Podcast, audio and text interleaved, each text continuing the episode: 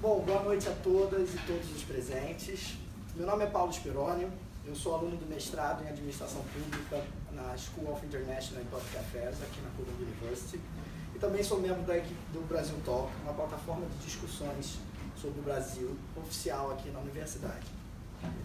Nossos membros da nossa equipe estão aqui, o Tiago, a Isadora, o Pedro, a Clara, que está compondo a mesa aqui, vai liderar as perguntas e respostas, e o Fernando, que junto com o Veveu, ex-prefeito de Sobral e Visit Scholar aqui da universidade, foram os principais articuladores para trazer o nosso convidado tão especial aqui hoje. Gostaria de também agradecer a Brazilian Society, aqui representada pelo Gabriel Franco, que vai junto com a Clara conduzir a perguntas e respostas, que nos ajuda em diversos eventos como neste.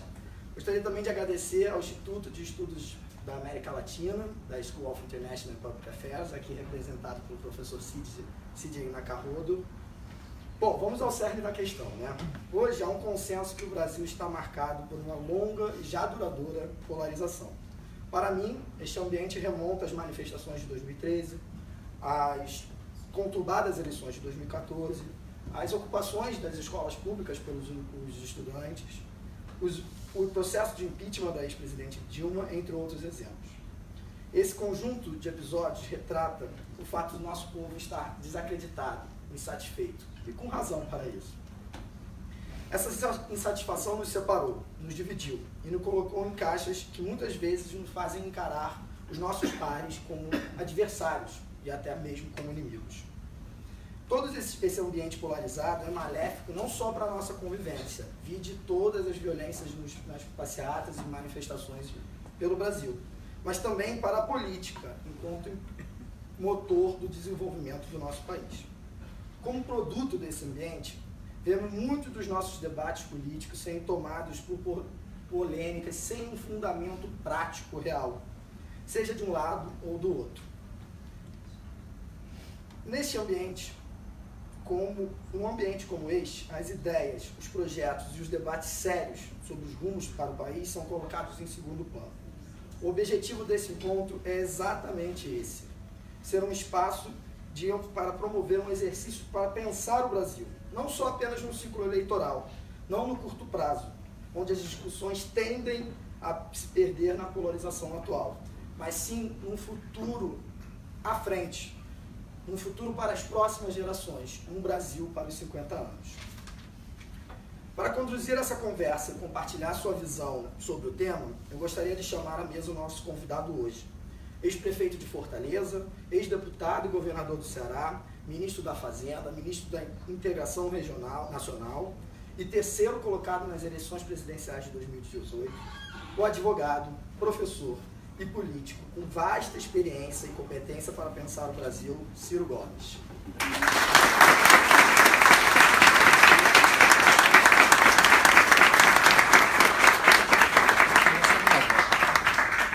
Bom, só para. Não, não é só isso, né? Senti um velho. Só para explicar um pouquinho, queria primeiro pedir desculpa um pouquinho pelo calor. Afinal, finalmente a primavera chegou aqui nos Estados Unidos. lembro que eu sou do Ceará. É, acostumado, né? Mas então, só para explicar um pouquinho do, da nossa, do formato, a gente vai começar pela fala do Ciro.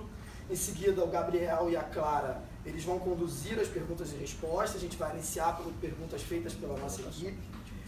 Abriremos para perguntas do público presente e a última pergunta vai ser feita por aqueles que nos acompanham no Brasil e no mundo na nossa live streaming no Facebook. Então, muito obrigado novamente a todas e todos os presentes. Ciro, a bola está com você. Bom, muito boa noite a todas e a todos. Agradecer aos jovens estudantes, a todos né, que me deram essa oportunidade de vir a essa casa tão relevante para o pensamento acadêmico do mundo e eu quero, não podendo cumprimentar todos, né, eu vou fazer como a gente faz lá no, no, nos antigos auditórios do Ceará. Eu cumprimento o Paulo e as demais autoridades civis, militares e eclesiásticas. Veja, eu estou uh, encarregado de refletir sobre essa coisa adorada e complicada que é o Brasil por algo ao redor de 20, 25 minutos, com essa ideia de pensar um pouco estrategicamente fora do mundanismo das nossas enfim, o mundanismo não está não tá fácil. Hoje, por exemplo, o Exército Brasileiro matou com 80 tiros um pai de família mas eu prometo que eu vou recuperar aqui a minha, minha serenidade e vamos conversar um pouco sobre estratégia, compreensão estratégica do Brasil. Ao cabo dos, dos 20, 25 minutos, eu tentarei responder questionamentos, mas também ouvirei antagonismos, réplicas, uh, enfim, tudo mais que, por favor, fiquem absolutamente à vontade. Eu sou cacoete de professor, então vou me permitir mexer com o seu pescoço aqui. vamos, vamos pensar, vamos ver como fazem os, os cientistas, uh, nos socorrendo de números, que eles são um pouco mais seguros do que esse império do, do, do, da ideologia, que eu acho importante, mas é, o número ele, ele, ele é um pouquinho mais, mais pacífico, do ponto de vista da inteligência estratégica, especialmente porque o método hoje, que eu vou usar, é uma compreensão de economia política. O Brasil entre 1930, todos sabem, houve ali uma revolução modernizante e, e basicamente a, a visão de economia política que havia naquela revolução era uma ideia, um keynesianismo uh, ainda pouco experimentado, mas era uma ideia básica de industrialização forçada por um Estado nacional uh, em, em, antagonismo com uma burguesia rural, oligárquica, recém-escravista, e nós fizemos uma proeza. Nós saímos, especialmente do pós-guerra até o ano 80, do, praticamente do nada, e viramos a 15ª economia industrial do planeta Terra. Eu gosto de lembrar esse episódio porque em tempos de depressão coletiva, como esse que boa parte do povo brasileiro tem vivido, é bom que a gente saiba que não há defeito genético na nação brasileira. Em momentos muito mais complexos, graves, que as condições objetivas eram muito menos generosas ou menos difíceis do que são hoje, nós somos capazes dessa proeza que é mencionada em muitos compêndios de economia política do mundo como um milagre brasileiro. Isso tem explicações e a gente, se quiser, vai especular isso na sequência. O fato é que ali no ano 1980, o Brasil representava 1% do comércio do mundo, com um sétimo da população chinesa. E a China representava o mesmo 1%, os mesmos 1% do comércio do mundo, como um, sintoma de que tamanho nós tínhamos na comunidade internacional, sob o ponto de vista desse indicador de comércio exterior. Pois bem, o Brasil, sendo a 15ª economia industrial do mundo, tinha um produto industrial em termos absolutos que era o equivalente à soma do produto industrial chinês mais os tigres asiáticos. Ou seja, Coreia do Sul, Vietnã, Malásia e Singapura, juntos com China, o Brasil ainda sobrava um tantinho, nosso produto era maior. Nas vicissitudes globais, para o bem ou para o mal, o que, que acontece hoje? O Brasil segue sendo 1% do comércio do mundo e está em declínio. Perdemos agora para o Vietnã o 26 lugar em, país, em output de exportação, para o Vietnã, temos absolutos. E a China já representa, na mesma fase, 12% do, do, do comércio do mundo. Então, a China multiplicou por 12 a sua presença global, sob o ponto de vista desse indicador, e o Brasil permanece parado. Vamos olhar o mesmo fenômeno por um outro lado. O Brasil de 1980 até agora tem crescido a uma média de 2,2% ao ano. E a população no mesmo período tem crescido a 1,7% ao ano. Ou seja, por cabeça, se as nossas instituições fossem sadias em, em referência à distribuição de renda, nós estaríamos meio estagnados. Mas o Brasil, como todos sabem, mais doído ou menos doidamente, o Brasil tem as mais perversas instituições sob o ponto de vista de distribuição de renda nas, entre as economias organizadas. De maneira tal que hoje cinco brasileiros, os dedos de uma mão inteira, não pode ser a do Lula, que falta uma, uma piadinha infame aqui, né? só para lembrar. É... Então, cinco brasileiros acumulam a, a fortuna de 100 milhões de nacionais. Isso já é um outro assunto que consulta, por exemplo, que tipo de escala, que tipo de mercado doméstico nós podemos ter com esse nível tão grave de concentração de renda. E se é assim, nós temos então que o Brasil está parado. Se nós fizermos um corte mais recente, que é a geração de vocês, a minha assistiu isso, esse tombo, é? o Brasil, se crescer 5,7% este ano e o ano que vem, juntos, e não há a menor chance disso acontecer, nós vamos estar completando a pior década, se crescer, e não há possibilidade, nós vamos estar completando a pior década em matéria de desenvolvimento econômico em 120 anos de apuração do dado. Caímos para um crescimento médio de 0,6% ao ano, ainda crescendo a 1,7%. Portanto, agora, definitivamente, por números, o Brasil está empobrecendo, muito pesada e rápida e velozmente. Isto é, tem explicação, isso não é um acidente. Isso é compreensível tecnicamente. Embora aqui, já quando a gente desce para a economia política, é bom lembrar que cada um tem o seu olhar, e eu não sou um neutro observador da cena brasileira, sou um militante, né, em dias como hoje, muito indignado, fica assim meio até difícil manter a ponderação, está lá hoje meio-dia, lá na Câmara de Comércio, acho que eu fui um pouquinho mais azedo do que eu vou ser agora, mas não é possível mais a gente cultivar essa cordialidade, não, ou seja no debate político, no debate acadêmico, porque o preço dessa decadência está ficando impagável. E aí a inteligência estratégica disso basicamente me faz compreender, para introduzir a provocação, de que o que aconteceu da ruptura do ano 80 para cá é que o Brasil navega da morte do velho modelo nacional desenvolvimentista que nos trouxe da década de 30 ao ano 80 e do zero para a 15ª economia industrial do mundo, não quero dizer que foram só flores, porque o Brasil tem uma história violenta, uma história autoritária. Então essa, esse tempo de crescimento foi entremeado por ciclos brilhantes de democracia, por exemplo, o, o, o Juscelino Kubitschek, né, o auge da indústria automobilística, Brasília, um momento em que o Brasil foi bicampeão internacional do futebol, a Bossa Nova foi criada, o cinema novo ganhou o mundo, o Brasil acreditava em si mesmo e, de novo, juventude, aí está outro elemento indicativo de que não tem defeito genético da nossa nação. Nós estamos é, mal administrados né, contemporaneamente, mas a nação brasileira já foi capaz dessas proezas. Ou períodos autoritários, truculentos, como o período Médici, em que, quando se matava, torturava, exilavam pessoas, o país crescia até 15% ao ano. Não por isso, naturalmente, né? em tempos de manipulação de internet, é bom que se deixe muito claro, embora a edição das fake news seja capaz de, né, de desmontar. Então, não se trata aqui propriamente, né, mas de um modelo de economia política. Nesse modelo, não é, nós tocamos o desenvolvimento do país por uma, por uma ideia de um Estado empresário, diretamente investindo, fazendo a infraestrutura, a indústria de base, a siderurgia, o petróleo, ou as, as estruturas conectas a essa base, essa base moderna, não é? de estrada, de portos, aeroportos, ferrovias, etc., etc., com que nós, a criação das estruturas de pesquisa, ciência, tecnologia, isso tudo foi montado nessa ambiência e produzimos esse resultado. O preço disso também é caro. Nós fomos produzindo aí, na ideia de fazer o bolo crescer para depois dividir, isso é uma frase do Delfim Neto nos anos 70.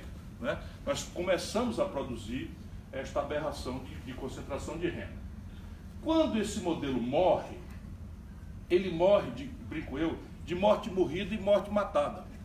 Por quê? Porque esse modelo tangenciava, lá como hoje, e eu não estou falando de história, senão para entendermos o hoje, lá como hoje, esse modelo atalhou a desafiadora e arriscada tarefa política de construir instituições que formem capital nacional para o lastro do desenvolvimento que pretendemos e foi pelo puxadinho, foi pelo atalho de financiar esse desenvolvimento tomando dinheiro dos outros emprestado. Lá como hoje a ilusão das elites. Se vocês olharem toda a lógica da, da, gestão da economia do Fernando Henrique, da gestão da economia do período Lula, Dilma, da gestão do Michel Temer, da, da gestão agora do Bolsonaro na fala do Guedes, é que nós deveríamos fazer um receituário de bom moço internacional, privatização, desregulamentação, não sei o que, não sei o que, não sei o que, não sei o que, ao cabo de executar essa tarefa, nós receberíamos uma estrelinha de bom moço internacional e seríamos então aquinhoados com a poupança dos outros que iriam nos salvar da nossa tragédia e financiar nosso desenvolvimento. Isso é mentira. À luz da história, não há um único precedente global em nenhum país do mundo que tenha sustentado seu desenvolvimento com base na poupança dos outros. Não quer dizer que a poupança dos outros não seja bem-vinda, não quer dizer que ela não seja um coadjuvante que pode tomar momentos de grande relevância, porém a poupança dos outros ela vem para nós quanto mais relevante seja a nossa poupança doméstica. Sabe qual é a formação bruta de capital da China, com todo o seu exotismo institucional? com o mau moço internacional, sob o ponto de vista de qualquer padrão do consenso de Washington, a China faz tudo o inverso. A China tem 45% do PIB de formação bruta de capital. Só para vocês terem uma comparação, o Brasil tem 14%. Então a China é o maior destino mundial de investimento direto estrangeiro. Por quê? Porque funciona na finança internacional exatinho como funciona com o gerente de banco. Eles me odeiam. Né? Sabe como é que funciona o gerente de banco? Se você tem muito dinheiro no banco, ele lembra do dia do seu aniversário, manda uma cesta de Natal né? na véspera do Natal. Se você está com cheque especial furado, liga para ele, está em reunião, não pode atender. É assim a finança internacional. Mutatis mutandis, como diria meu velho pai, né? bacharel em direito, que gostava de um latim. Então, adaptados às mudanças, se você não tem poupança doméstica, você está sempre instável. E essa instabilidade se anota na taxa de câmbio. De maneira que não é possível fazer negócio de curto, médio, longo prazo com uma taxa de câmbio que pode oscilar oito vezes o seu valor dos últimos 12 anos. Oito vezes. Quando o Lula tomou posse a preço constante de hoje, a taxa de câmbio seria R$ 9,20. Quando a Dilma foi derrubada, a taxa de câmbio, a, a, antes, quando a Dilma tomou posse, estava R$ 1,75, a valor constante. Quando a Dilma foi derrubada, estava 4. Quando o Michel Temer assumiu, desceu para 1,60 ou para 2,60 e agora está caminhando de novo para 3,90, 4. Então, qual é o business plan capaz de, em tão curto espaço de tempo, ter quatro vezes entre oito anos do governo Lula? No Fernando Henrique era um por um e termina por quatro nominais, que significa 9,20 a valor constante a preço de hoje. Então, essa questão nos traz a compreensão de que lá atrás nós sustentamos esse desenvolvimento com base em capital estrangeiro cuja personalidade mudou dramaticamente. Quando nós tomamos por 3, 4 décadas dinheiro emprestado fora, a taxa de juros média que o Brasil pagava era de 3% ao ano. O prazo médio de um empréstimo era de 15 anos, 3 de carência e 12 para pagar. Essa, esse, esse tipo de dinheiro sumiu, virou smart money. Basicamente, garotos em Wall Street operando como quem joga um videogame, subtrai 3 bilhões de dólares do dia para a noite de um balanço de pagamentos do Peru para um banco de primeira linha da Malásia e quebra o Peru, o fluxo de cambial do Peru. Isso mudou completamente, de maneira que todos os países que tinham sua matriz de desenvolvimento dependente de fluxos internacionais de capital quebraram, ali no ano 80. A outra coisa um pouquinho mais lenta, mas absolutamente aguda, do ponto de vista presente, olhando para trás é que quando nós resolvemos industrializar o Brasil, os ciclos tecnológicos eram muito lentos. Não tinham essa complexidade, essa centralidade que tomaram as tecnologias nas decisões de consumo de bens e serviços. De maneira que o Brasil, quando botou a indústria automobilística, o Juscelino, ele trouxe uma planta de segunda mão da Volkswagen alemã, montou a planta de segunda mão mesmo, e ele saiu um Fusca igualzinho ao Fusca que ia sair em Frankfurt. Só que ali começava a novidade, que até hoje não acordamos para ver, é que a nova linha de montagem na Alemanha produzia cinco Fuscas por dia com os mesmos insumos e custos, ou seja, a produtividade começou a ser um fator dramático e nós tínhamos o mesmo sintoma, do ponto de vista de consumo, de modernidade. O Fusca era igual. Nós andávamos com rigorosamente o mesmo Fusca que o alemão andava e nos sentíamos up to date. Hoje não existe mais isso né, o domínio tecnológico tomou uma tal frenética velocidade, uma tal complexidade, que não é mais possível a competição entre retardo tecnológico e ponta. Nós não estamos falando de coisas triviais, nós estamos falando de toda a informática, de todo o meio de diagnóstico médico, de todos os novos materiais, química fina, semicondutores, enfim, né? a mecatrônica dos carros, etc, etc, etc. E isto nos apanhou numa ditadura, quando, quando colapsou o modelo, e a elite política da época, os militares, quiseram até chamar a atenção de que essa era a causa, e nós outros, e eu já estava ali militando, né, já era jovem deputado estadual, em 82, meu primeiro mandato, nós outros não queríamos ouvir. Porque para nós o que importava era restaurar a democracia. Então não tem negócio de culpa da crise financeira internacional, dos choques do petróleo. A gente desconsiderava. Até compreendíamos alguns mas a maioria de nós sequer compreendia. Nós atribuímos a culpa, e nós somos católicos, por regra, extensamente, adoramos achar um culpado, a culpa é da ditadura. Resultado prático, fizemos um consenso raso, e era assim que tinha que ser, porque o consenso ao redor de economia política é impossível. Você imagina juntar Miguel Arraes, Leonel Brizola, João Amazona, Luiz Carlos Prestes, né? mais Tancredo Neves, Franco Montoro, Ulisses Guimarães, o Zineiro de Alagoas, Teotônio Vilela, na mesma sala. Se fosse discutir economia política, dava tapa na primeira reunião e não tinha a segunda. Então nós tínhamos que tirar esse assunto da, da pauta e discutir só a agenda rasa da reinstitucionalização do país.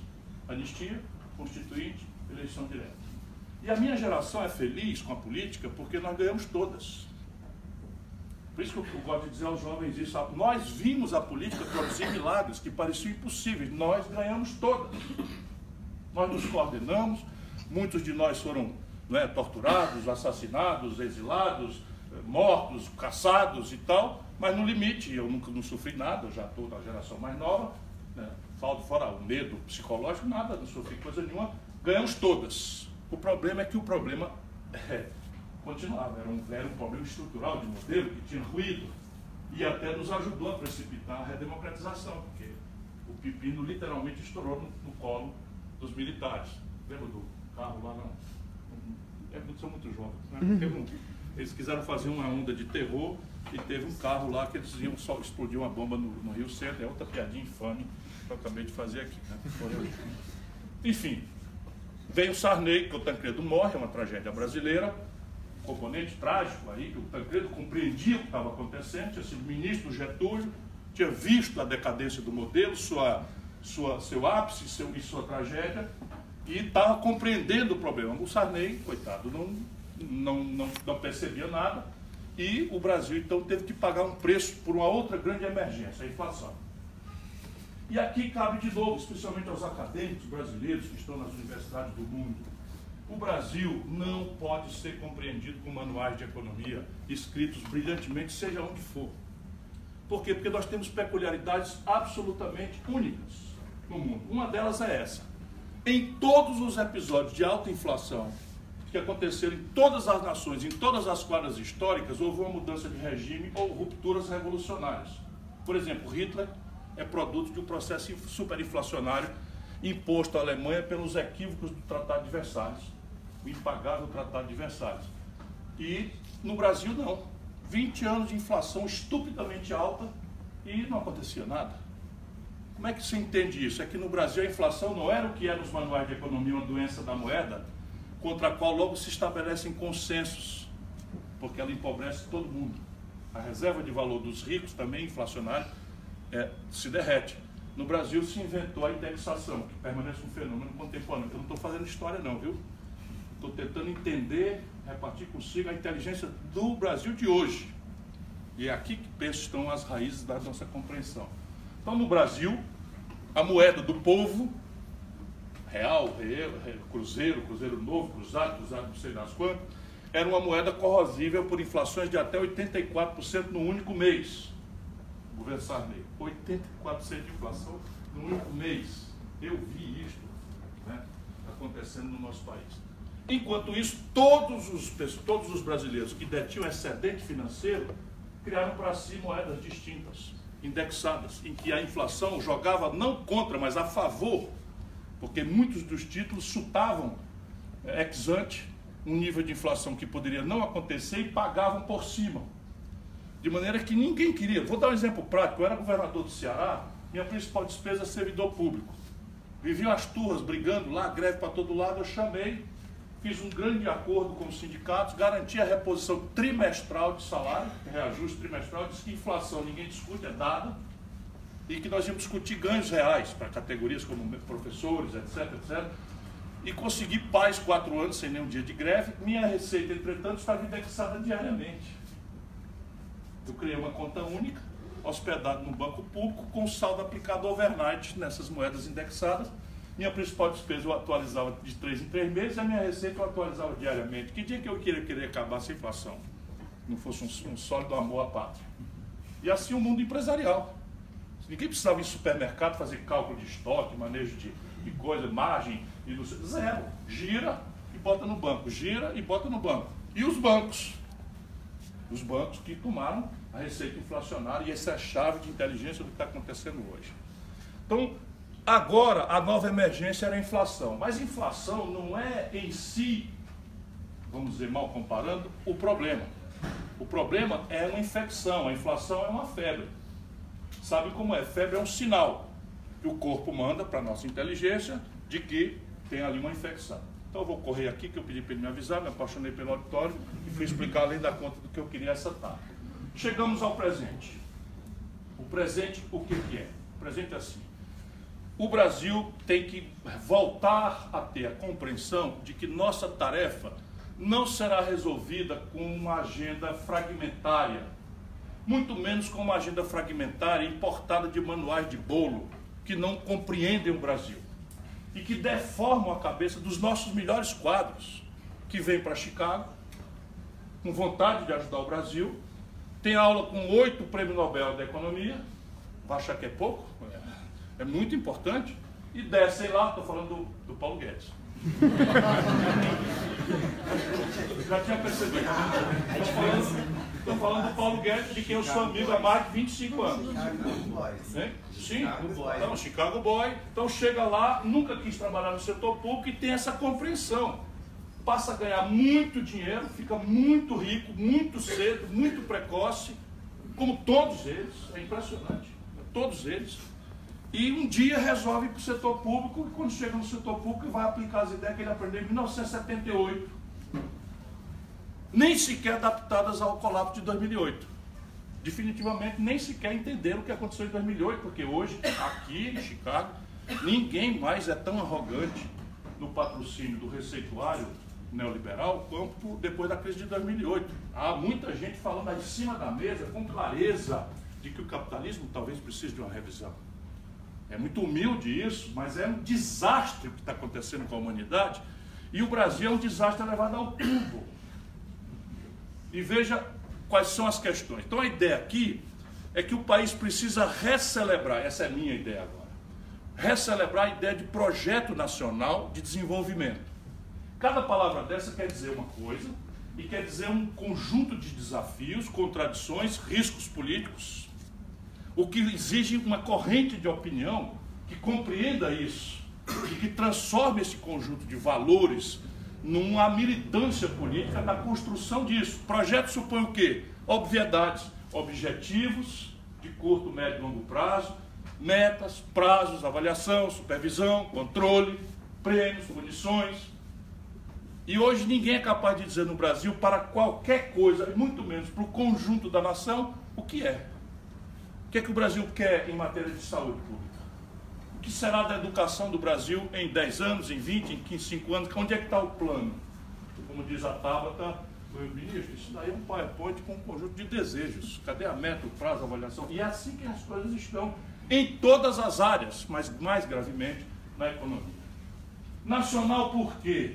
Por patriotada, por um nacionalismo vencido, que não é bom conselheiro, inclusive, porque queremos isolar o Brasil porque logo, logo vem a caricatura do, da comunidade. Não, não, não. É só para rendição ao império da realidade. A única coisa que está globalizada é a informação. O resto, no que importa, as condições de empreender seguem sendo dramaticamente nacionais ou no máximo regionais. E olha que, sob o ponto de vista regional, olha a confusão que está acontecendo na Europa. O Brexit e os problemas de, de insolubilidade da, da, da de, de, de, de, incapacidade de resolver os problemas da Grécia, de, da Itália, da Irlanda, porque não tem o mesmo padrão de produtividade da Alemanha, estão obrigadas ao mesmo mandato monetário, cambial, etc, etc. Isso não é trivial. Imagina nós. Então as condições de empreender são, vamos lá, chamar aqui três a, a, a, ao exemplo. Me prorroga aí mais cinco minutinhos. O auditório está prestando atenção e o professor gosta. E eu ando com saudade da aula, porque a política está ficando chata demais. E eu não estou dando aula aqui, naturalmente, estou conversando com pessoas de muito gabarito. Então veja, a condição de empreender, essencial a ela, é, é a personalidade do financiamento. Custo e personalidade mesmo. Então você tem na cabeça a ideia de empreender, primeiro pulso é, cadê o dinheiro? Se você é um brasileiro lá, você não cria o Google, você não cria a Microsoft, você não cria a, a, a, a Apple. Porque existe um negócio que nem em português Se fala que crescentemente é, é a grande ferramenta de, que impulsiona a inovação, que chama-se Venture Capital. No Brasil, não tem relevância. Um fundozinho lá em Santa Catarina para experimentar e não tem. Simplesmente não tem. E o juro no Brasil é simplesmente um juro em que, em lugares onde eu falo, como hoje na Câmara de Comércio dos Estados Unidos, eu digo, ó, atenção tradução, é isso mesmo que eu estou dizendo. Né? Porque diz assim, se desconta uma, um cartão de crédito no Brasil a 486%. O crédito pessoal no Brasil custa 282% de juro ao ano. E o crédito para o comércio, para um cliente de primeira linha, 41% ao ano. A grande questão é qual é o negócio que remunera modernamente, com esse nível de complexidade da competição, qual é o negócio que remunera 41% ao ano? É simples de entender. Então é uma simetria competitiva em que o mito neoliberal já se dissolve. Ele tinha se dissolvido na fundação porque ele fazia a segregação da mão de obra. Então eu ia propor uma globalização de tudo e restringir mão de obra, criar um muro entre os Estados Unidos e o México na mesma hora que estou criando o NAFTA. Tem uma contradição já em termos básicos aí, mas agora fica mais flagrante. A taxa de juros nos Estados Unidos é negativa há 10 anos e a taxa de juros no Brasil é essa que eu estou descrevendo. Põe para competir essa assimetria e bota essa competição para ser arbitrada por um consumidor despolitizado, que está apertado na renda, para quem a felicidade agora é acessar o bom, bonito e barato, assim como se diz na televisão e na internet. Essa é a explicação da violência. Não é pobreza que gera violência. Se pobreza gerasse violência, o lugar mais violento do Ceará era Salitre é um município que fica na esquina, você vê no Google Earth depois, na esquina do Ceará, Pernambuco e Piauí. Lá naquele lugar tem um lugarzinho chamado Salitre. Passa um ano sem um homicídio sequer. É o lugar mais pobre do Ceará, que é um dos estados mais pobres do Brasil. Que gera miséria é isso aqui, ó. É a justa posição né, da opulência, do luxo, dos símbolos de êxito social referidos a um padrão de consumo absolutamente desejado por todos os jovens e garotos e impossível de ser praticado. Esta é a infelicidade que gera a violência. A primeira violência é a pirataria. Então, uma bolsa Louis Vuitton vendida aqui na Quinta Avenida, né? na rua, na calçada, que a madame compra para quê? Para dizer, ó oh, mundiça, eu posso e vocês não podem. Com isso eu faço um elemento de distinção social. Eu estou falando daqui é vendida pirata, de forma pirata. E o limite máximo é tomar com a arma. Perdeu o Playboy, passa o celular. É isso que está acontecendo com o mundo e com o Brasil, mais dramaticamente. Né? Então, essa questão nos traz, volto a dizer, um tempo presente. O tempo presente nos obriga ao projeto, ele tem que ser nacional pelas assimetrias competitivas. Falei de financiamento, mas posso falar de escala, cada China, posso falar de maturidade tecnológica, que não é global. O Brasil está perdendo posição em termos de maturidade tecnológica. E se você juntar os três fatores, ponta tecnológica, mega escala e financiamento dramaticamente barato, e estabelecer a competição, aspas, aberta, liberal, é? simplesmente você constrói um passivo externo impagável, infinanciável. E isso é o Brasil está vivendo. Quebra ciclicamente. Vive momentos de consumo. Fernando Henrique com real. Feliz da vida todo mundo. Realmente agora chegamos. De repente a conta vem em dólar salgada como uma festa, a gente não tem como pagar, quebra o país, vai para o FMI, a taxa de câmbio explode e a taxa de câmbio explodindo, os preços todos sobem e o povão que tinha acreditado que estava na ticela do paraíso volta para o inferno.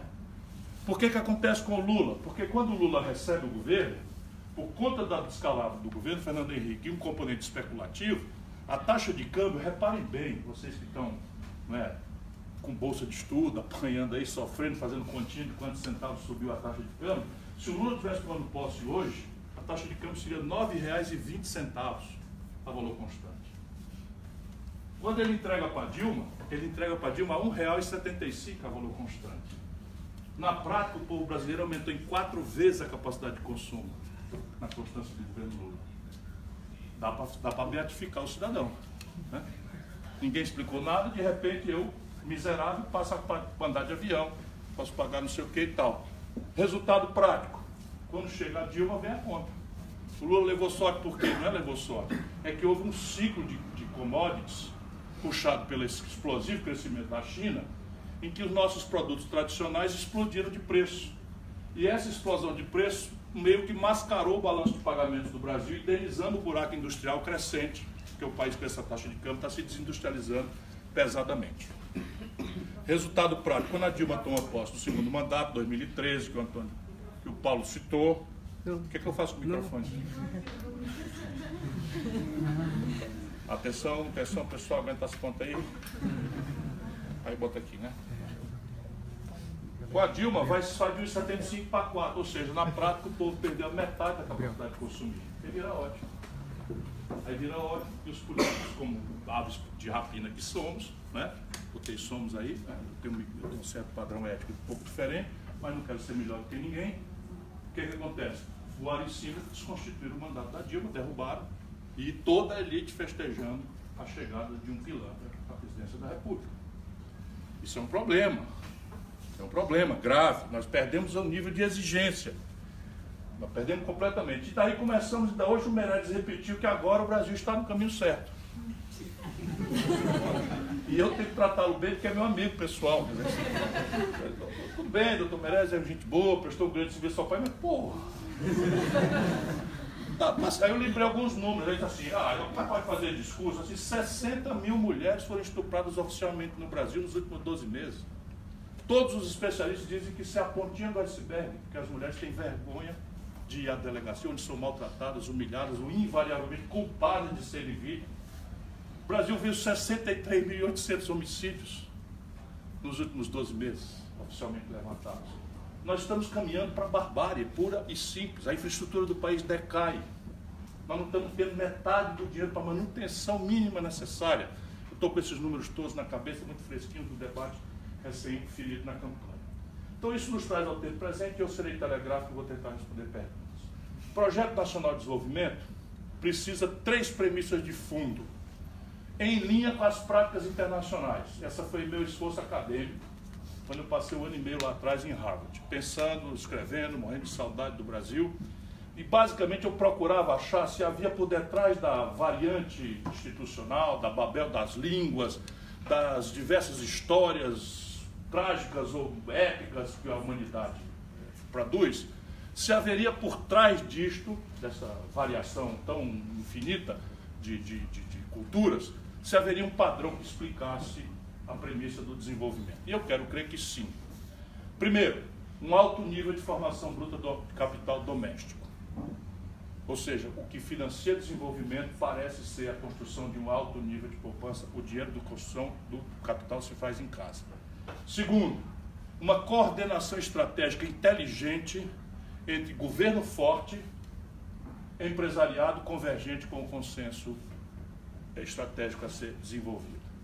Não funciona estatismo, não funciona o privatismo isolado e tal. O que funciona, a variação institucional pode ser a chinesa, ou pode ser a norte-americana. Ou alguém imagina que essa potência seria o que é?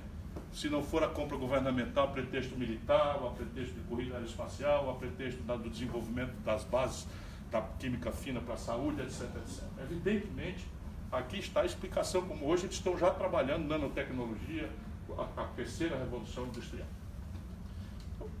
Primeira premissa é formação bruta de capital, a segunda, uma coordenação inteligente, o que supõe, tá, de novo no lúcido do discurso do Paulo, a gente sentar entre diferentes e discutir sem preconceito, sem interdição, sem ódio, sem mildices, porque o céu não é perto. Se a gente todo mundo pegar junto, ainda esse serviço não é pequeno, não é fácil.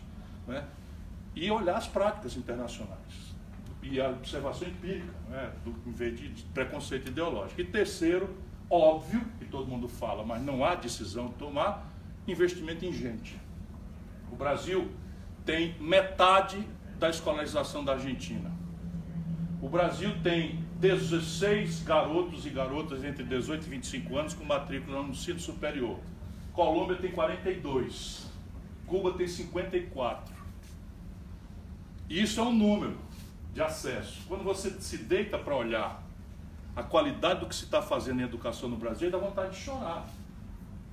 É assim, com exceções muito importantes, é lixo puro.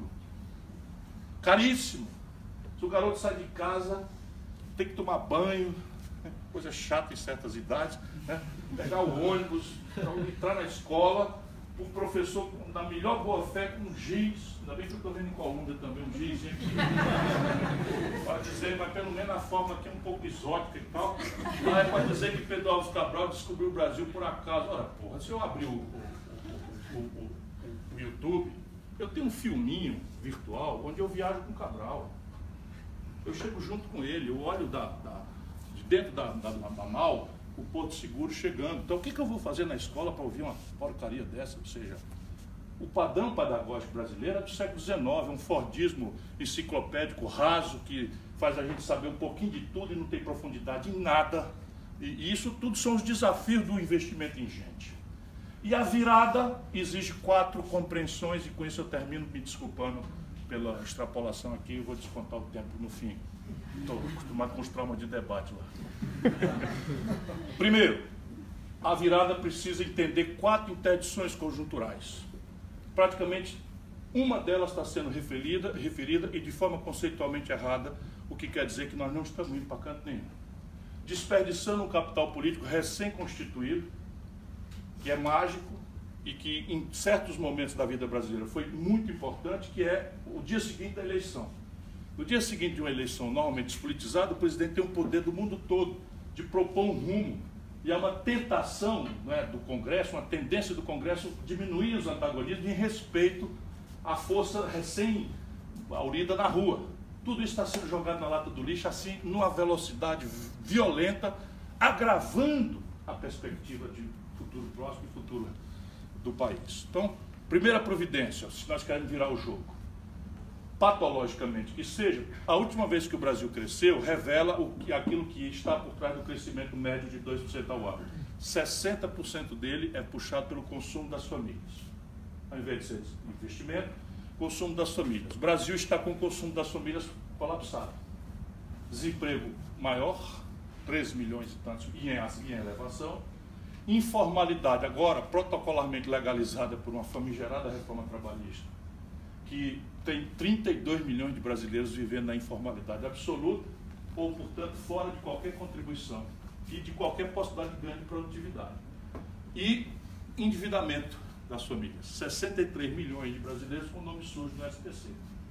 De trás para diante, onde o Estado pode, em condições de economicidade absolutamente racional, nada de populismo, reestruturar essa, esse passivo, como todo empresário faz, fazer para as famílias. Tirar eles desse juro de mora, não sei de que, de multa, e a, o, o ônus médio é de R$ 1.200 por família, por pessoa.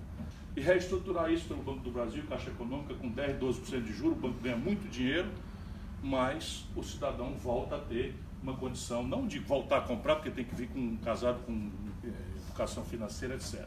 Segunda providência, o empresariado está no, no nível de endividamento inédito. Não é brincadeira, 30 anos de juros exoticamente altos, como seguem sendo os maiores do mundo hoje, um momento de, de, de, estagnação econômica que o Brasil retrocedeu mais do que a depressão de 29 fez retroceder o capitalismo no mundo, nos Estados Unidos, na depressão conhecida como a maior crise do capitalismo. Eles perderam 3 pontos, está perdendo 5,2 no ano. Só para vocês verem uma coisa. Nessa hora, o juro negativo nos Estados Unidos está há 10 anos, o juro negativo na zona do euro. Há 10 anos, o Brasil com juro real assim, na, na, ponta, o maior do planeta Terra. Então, o empresariado deve 3 trilhões de reais, 600 bilhões de reais, caminhando para crédito de recuperação duvidosa. E o sistema financeiro brasileiro enquanto duraram governos ditos de esquerda ou social-democrata, Fernando Henrique Lula, Dilma, está hoje com cinco bancos concentrando 87% de todas as transações financeiras e mandam no país. Só aqui na América, depois da brutal desregulação e depois ainda da crise de 2008, que eles perceberam o erro, remanescem 5 mil bancos nos Estados Unidos competindo. O Brasil tem cinco bancos competindo. Competindo não, oligopolizados, trabalhando em cartel. Então, isso daqui também não tem solução via aspas mercado. Terceiro problema, a questão fiscal. Essa tem tido grande relevância porque é um ponto de conexão com a agenda neoliberal. Só que a questão fiscal brasileira, ela é intrinsecamente vinculada à questão patrimonial, ou seja, o, manejo e perfil da dívida. E é simples de entender. Pega o orçamento brasileiro, O orçamento, como sabe, é uma lei que prevê todas as receitas e todas as despesas. Não quer dizer que ele é executado. Mas se você olhar o que, é que está planejado para o ano de 2019, nós vamos ver o seguinte: 51,4% do orçamento brasileiro, planejamento de onde vai a despesa, juro, rolagem e amortização da dívida. 51,4%. 25% previdência, em que 2% dos beneficiários levam um quarto de todos os benefícios. Vou dar um exemplo dos militares que tem oito ministros no governo Bolsonaro. Mais do que o Gás, o Figueiredo e o, o, o, o, o Médici ao seu tempo. Nós temos hoje oito generais ministros de Estado. Pois bem, segregando a previdência dos militares, não estou fazendo desrespeito nenhum, nem muito menos revanchismo. Acho que eles são uma força muito importante. Mas eles vão ter que suportar o debate político. Já que assumiram ah, e estão querendo tutelar a nação, vão ter que suportar o debate político. Os militares custam 47 bilhões de reais por ano à Previdência Social Pública brasileira. Contribuem com 3. Então o déficit dos militares é de 44 bilhões de reais. 2 bilhões são filhas inúptas que merecem pensão. Hoje isso já está revogado, mas não se mexeu no direito adquirido, nem eu sou a favor que mexa. Só para a gente entender onde é que está o Andorinha verdadeiramente dormindo, porque eles estão querendo reduzir o benefício de prestação continuada, que é um salário mínimo, se paga aos idosos pobres para comprar remédio e comer, estão querendo reduzir de um salário mínimo para 400 reais. Isso daqui, a questão fiscal brasileira, são duas partes, previdência e tributária.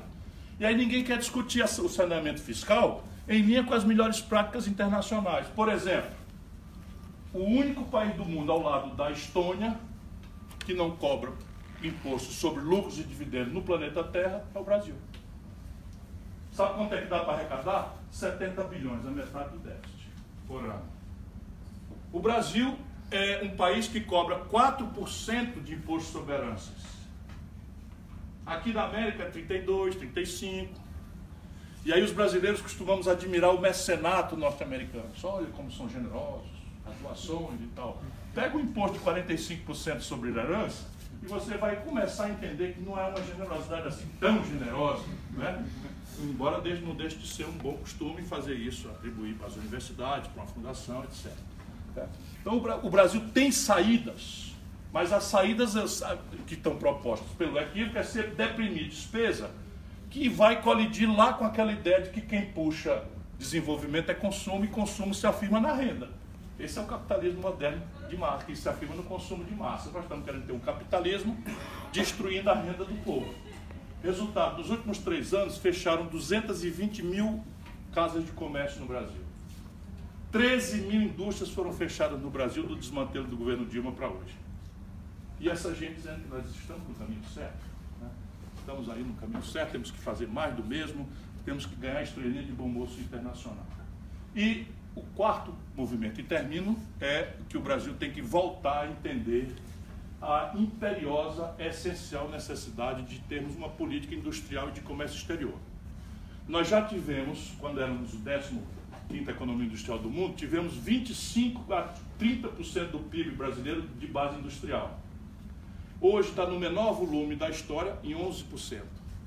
E é vã, criticamente vã, explosivamente vã, a ilusão que nós vamos pagar nosso modo moderno de aspiração de consumo, meio de diagnóstico médico, remédio moderno, celular de última geração, smartphone, etc, etc, carros e tal, etc, etc, com milho soja bruta, petróleo bruto e minério de ferro. Isso não fecha essa conta. É preciso ter política industrial de comércio exterior, porém agora não mais ao velho modelo, porque perdemos o passo. Agora tem que ser teoria das vantagens comparativas. E aí eu, eu enlouqueço, porque os nossos oponentes no mundo, e esse é um mundo cruel, a vida sempre foi dura, compreendem esses potenciais globais do Brasil e estão destruindo. São quatro complexos óbvios: o complexo industrial do petróleo e gás, o complexo industrial da saúde, o complexo industrial da defesa e o complexo industrial do agronegócio. Aqui tem protagonismo global potencial para o Brasil, assim, ó, em um caminho que evidentemente vai exigir coordenação mas não necessariamente estatismo, não é necessário. Ou seja, o Brasil está numa situação crítica, mas tem saída.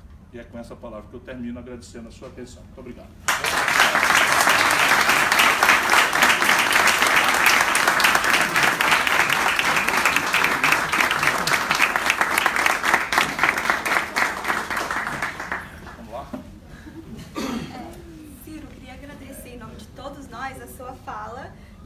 Uma bela lembrança que eu preciso estudar para minha prova de macroeconomia na sexta.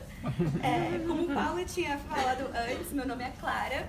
Eu faço mestrado aqui na Colômbia em Prática de Desenvolvimento Sustentável.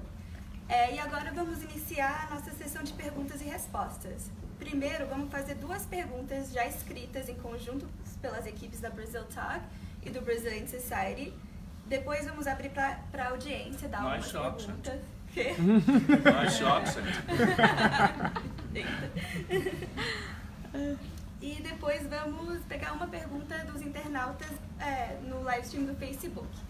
Agora eu vou passar para o Gabriel para fazer a primeira pergunta. É, obrigado pela fala, primeiro. É, eu vou... A minha pergunta é numa outra veia, porque não vou entrar em política, deixar para os especialistas aqui. É, é, a minha pergunta tem muito a ver com é, o fato de que tem bastante gente aqui, não só da pós-graduação, mas da graduação, na plateia. É, alguns é, têm, têm a vontade de entrar na política, que eu sei aqui, eu inclusive. Então, é, a minha pergunta é, qual a sua perspectiva, e também tem a ver com o tema de hoje, né? o Brasil nos próximos 50 anos e o Nacional de Desenvolvimento como política de longo prazo. É, qual a sua perspectiva em relação à renovação política que se desdobra no momento acredita que a nova política tem potencial de gerar mudança factível nas pautas discutidas no Planalto, é, crê na reforma do aparato estatal pelas mãos das novas gerações e qual você acha que é o papel das juventudes dos partidos e fora dos partidos no movimento de renovação política? É, eu não sei se é corporativismo de velho, né? eu não gosto da expressão nova política com que está se manipulando essa história no Brasil um ponto que eu estou de acordo com o Alckmin, que é meu sócio na velhura, um pouquinho mais velho do que eu. O que existe é política ou, ou política ruim, ou não política. Nova política é tudo engabelação. Dória inventa negócio de nova política. O cara mais escroto, atrasado. É, com licença da má palavra atrasado que eu usei aqui e tal. E aí se apresenta com esse papo, gestor, não política e tal. Por quê? Porque ele está sentindo o povo brasileiro, que a gente lê, o povo brasileiro tem um ranking, eu soube hoje disso. Tinha intuição, agora tem o dado. A OCDE faz um ranking de competitividade. E são 137 países. O Brasil é o centésimo, trigésimo sétimo país, o último lugar em confiança do povo nos, nos seus políticos e instituições. Então esses espertalhões todos sabem disso. Então inventam essas coisas. Então, a política é, é a velha política, o que existe são práticas, ou, ou, decentes ou indecentes, o que existe são espírito público, que é uma palavra que saiu da moda, ou, ou, ou o que existe é compaixão, solidariedade, competência, né? É, reflexão, porque o Brasil acostumou-se a popularizar a corrupção como um problema que é grave. Mas eu digo a vocês sem medo de errar, é o grave, é o segundo mais grave problema brasileiro. Não é o primeiro, ao contrário da propaganda. O primeiro sendo gravíssimo. Por favor, não pense que eu estou relativizando, não. Mas o primeiro é incompetência. O primeiro é incompetência. É a incapacidade de inteligência estratégica das coisas do país. É o desconhecimento absoluto da realidade brasileira pela suprema eh, hegemonia do processo político recente do país. Então, isto só será superado, meu companheiro, com método, ideia e militância. Então, porque eu estou três meses, quatro meses da eleição, já fiz quatro cirurgias, estou escrevendo um livro. Senão eu vou entrar em depressão.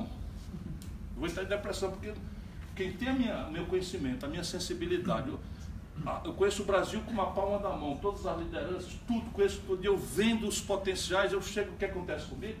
Eu penso assim, como é que pode eu não ter ganho essa eleição? Eu fico me culpando. Ainda vem um cara na rua ainda fala isso. Como é que você deixa o Bolsonaro se eleger? Aí tem vezes que eu entro nessa e cacete, como é que eu deixo o cara desse cara?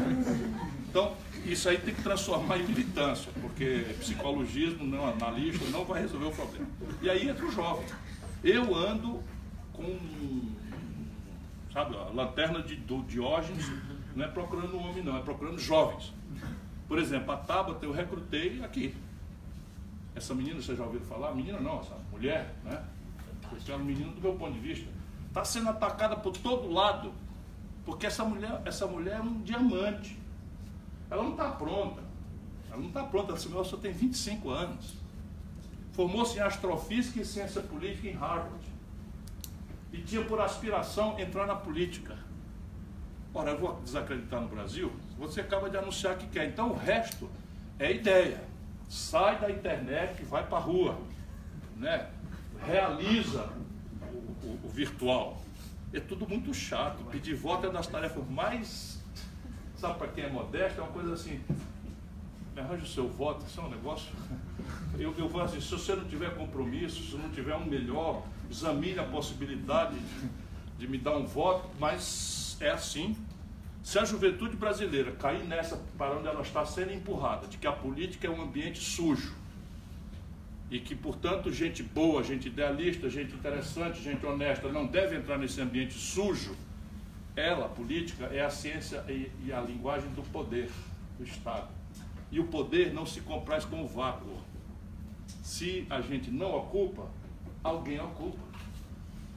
E esse é um problema. O Brasil inverteu completamente. Hoje a política é um domínio de burros. Burros, esse é o grande problema. Burrice, incompetência e desonestidade intelectual. Porque, repare, a desonestidade ela tem gradações. Do ponto de vista do tamanho do escândalo, se merece qual página de jornal.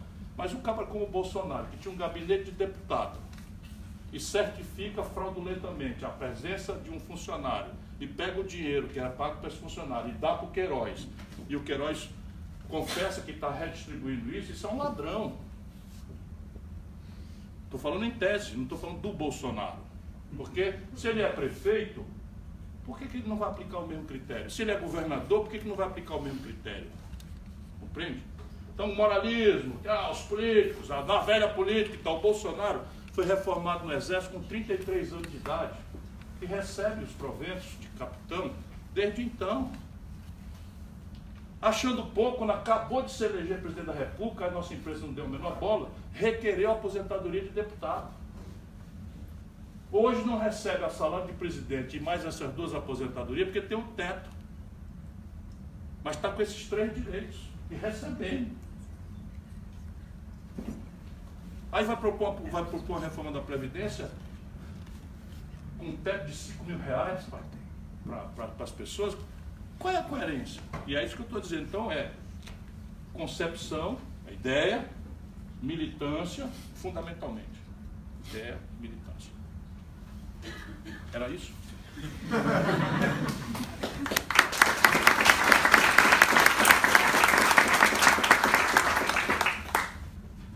Bom, a próxima pergunta também é um pouquinho diferente do eixo, mas é, vimos um crescimento rápido da polarização, não só no Brasil, mas no resto do mundo. No Brasil, muito dessa polarização tem sido atribuído à diferença de ideologias. Afinal, o que é ideologia? Existe um debate sem ideologia? E mesmo, mesmo a ideologia que vem destruindo a nossa capacidade de nos comunicamos, o conceito da ideologia vem, sido, vem sendo entendido incorretamente. É, o conceito de ideologia tem sido corrompido o uso. Agora, ideologia, a gente precisa de uma para viver. Cazuza. Aí o pessoal tá ligado. Né? Tenho, tenho ouvido muito Cazuza esses últimos tempos. Né?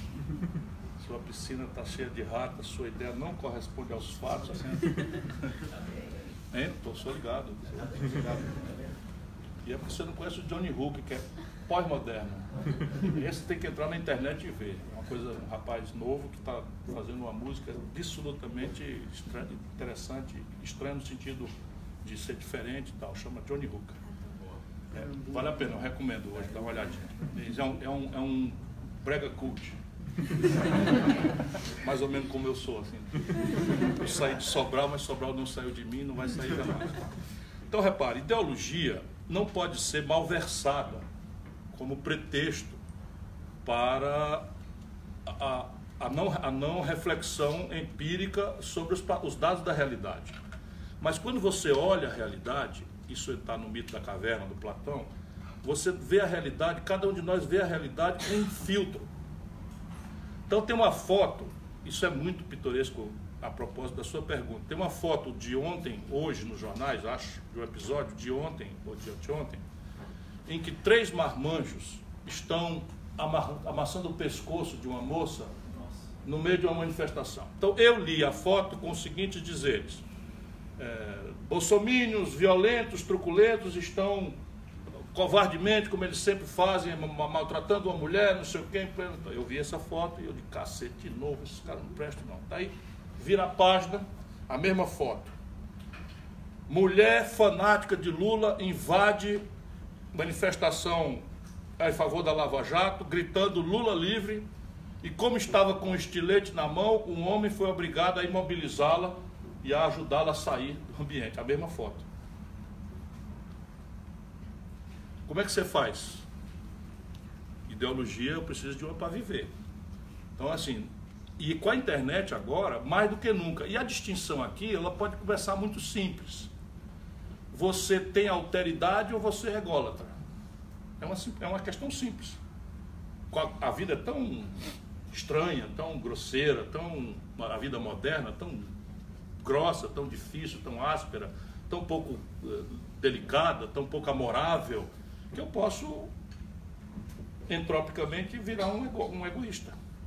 Escolher um universo de convivência asséptico, como a internet, posso até criar um avatar, né? não ser nem eu mesmo a fotografia, criar um avatar e quando eu tiver algum pulso de alteridade, eu virtualizo aquilo ali, psicologicamente acabo me compensando e tal. É uma vida que está aumentando. Né? Agora, há pessoas que, por ideologia, precisam da alteridade, precisam exercitar a compaixão, o amor. Né? Pode ser o amor fraterno, pode ser o amor à terra e, e tal. E o fazem de forma respeitosa aos, aos diferentes, de forma tolerante e tal. Isto é ideologia na minha cabeça.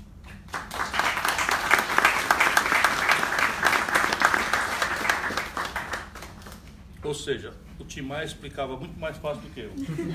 O Brasil é um país muito estranho, dizia ele. Aqui, dizia o velho Tim Maia, é, como é, cafetão tem ciúme, é, traficante se vicia e. Puta se apaixona. Não, é, puta, puta se apaixona, cafetão tem ciúme, hein? E pobre é de direita. No Brasil nós temos pobre de direita. Nós temos que acabar com esse negócio de previdência, esse negócio, esse negócio é meritocracia. A gente vai abrir agora para as perguntas. Eu estava agora em Harvard. É inacreditável, é inacreditável, porque você estava em Harvard. É, porque é melhor experiência do que resposta. Né? Eu estava em Harvard, chegou uma moça, é, chegou perto de mim e tal Sou, sou fulana de tal, pensei que ia cumprimentá-la, deputada distrital. O senhor disse que o Holiday era, era é, né, capitão do mato porque chegou propondo o fim do dia da consciência negra, o fim da cota por negros, não sei o que e tal. E eu sou, e eu sou deputada e sou contra a cota. O senhor acha que eu sou uma traidora da causa feminista? Eu acho. Tomou um susto assim e me filmando. Acho, sou uma traidora da causa feminista foi tão patético que ela não postou. Ela foi lá atrás de uma confusão e conseguiu uma notoriedadezinha, mas não postou, porque ficou muito, muito estranho. É, a gente vai abrir então, é, professor é, Se o senhor tivesse sido eleito, como é que teriam sido os primeiros 100 dias da sua administração? Não, haveria já quase 200 dias.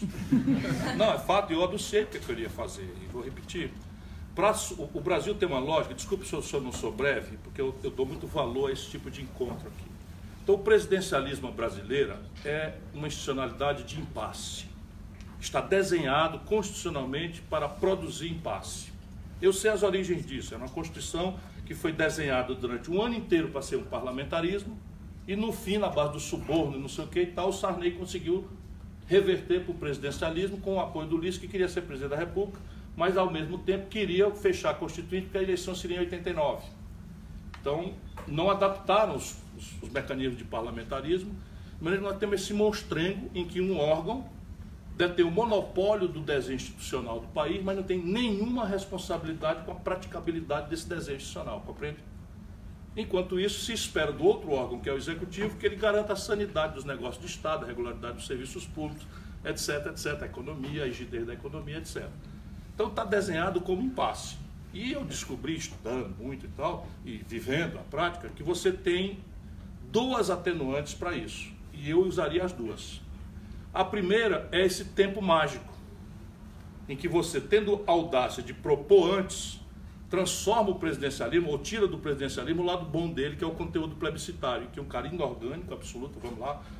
O, Bolsonaro se transformou em orgânico do, da, do baronato, da plutocracia, à força. Ela não queria, não. A Globo não queria.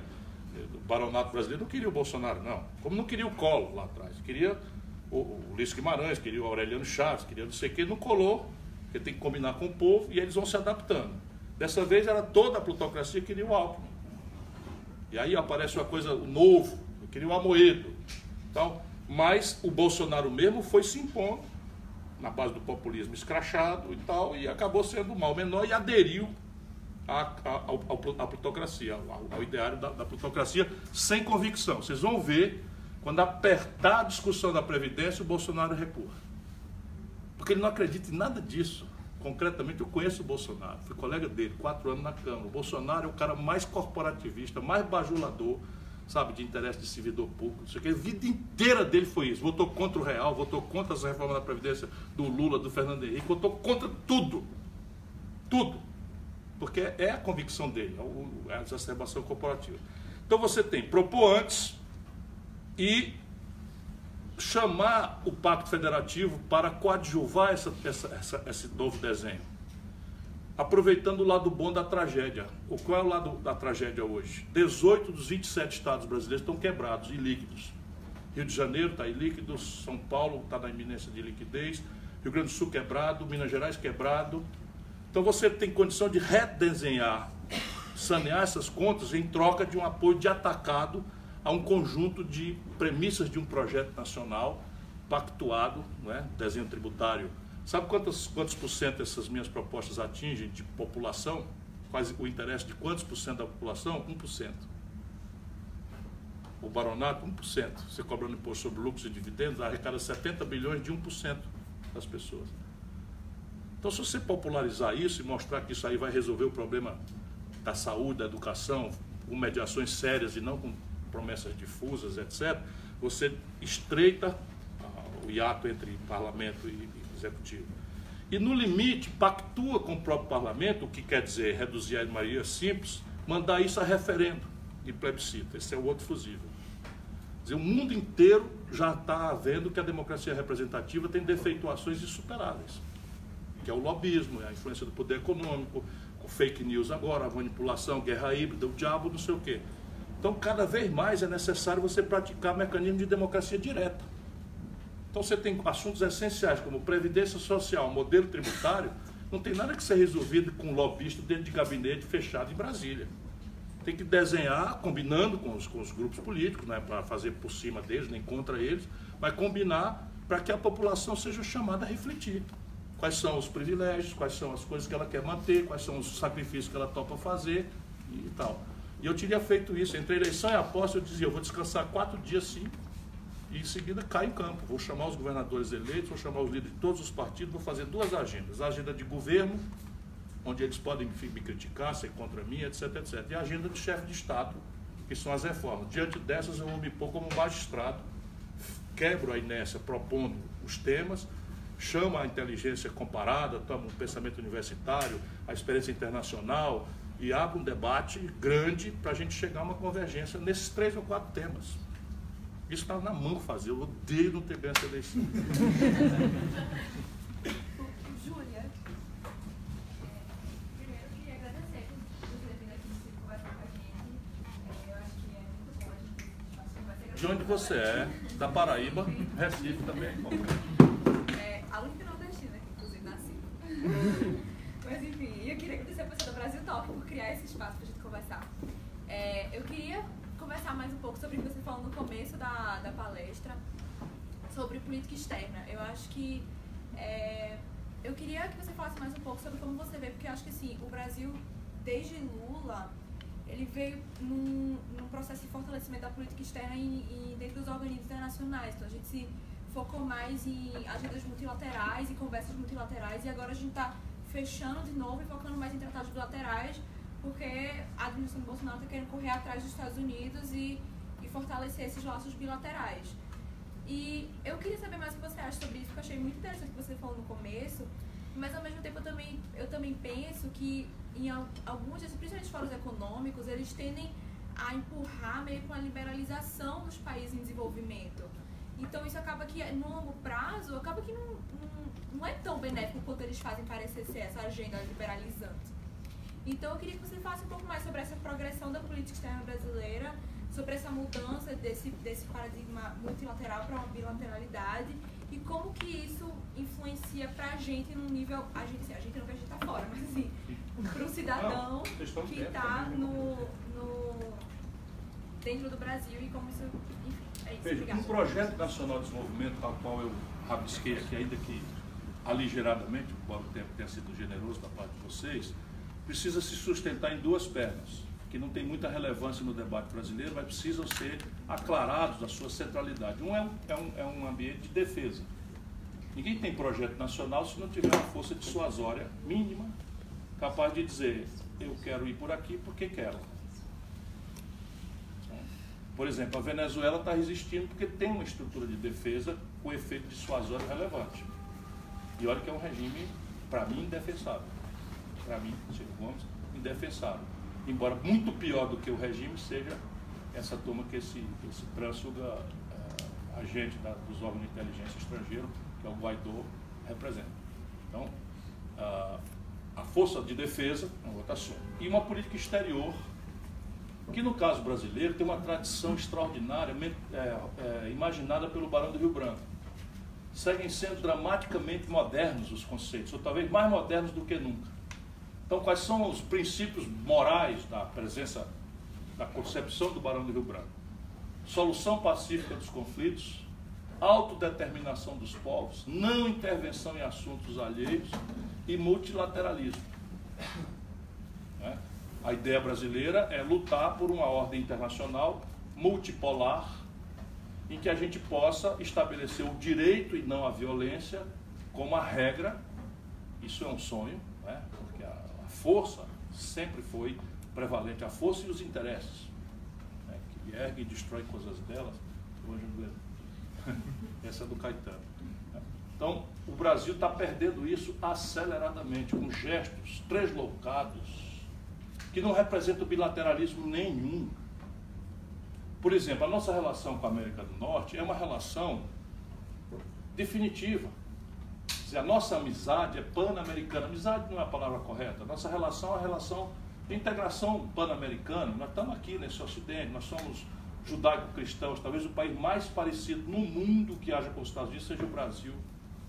Pelo melting pot, pela uma série de coisas, pela economia física, a base física multirrica, tal, cheia de alternativas. E por essa, essa, essa esses valores judaico-cristãos que são fortes, estão tomando uma relevância cíclica muito importante de novo no Brasil. Mas nós não podemos ter ilusão de não conhecer a nossa própria história. Os norte-americanos, infelizmente, aqui e ali, têm uma presença inconfiável na relação conosco. Hoje é documentado, quem quiser vai na biblioteca do Congresso, dos Estados Unidos estão liberados os documentos da intervenção deles em 64. Da, do Lyndon Johnson, conversas que eu ouvi todas, descriptadas, eles dizendo, nós vamos dar um jeito nesse gular aí e tal tinha um porta-aviões estacionário entre o Rio de Janeiro e o Espírito Santo no dia 1 de abril de 64. Se não desse certo a, a, insurgência lá do, do, dos locais, eles iam desembarcar os marinhos com a, com, a, com a concordância. Por quê? Porque tinha 64 é dois anos depois de 62. 62 é a crise dos mísseis. É pela primeira vez, antes das tecnologias de mísseis intercontinentais, é a primeira vez que o território norte-americano foi fisicamente ameaçado. E a, a humanidade então eles estavam apavorados com a expansão do comunismo, que está sendo revisitado agora, uma viagem lisérgica dessa turma, né? que está aí, esses malucos doidos, que estão, inclusive controlando o Itamaraty. Então, esse negócio na Venezuela foi um desastre, nós botamos no mato, jogamos fora.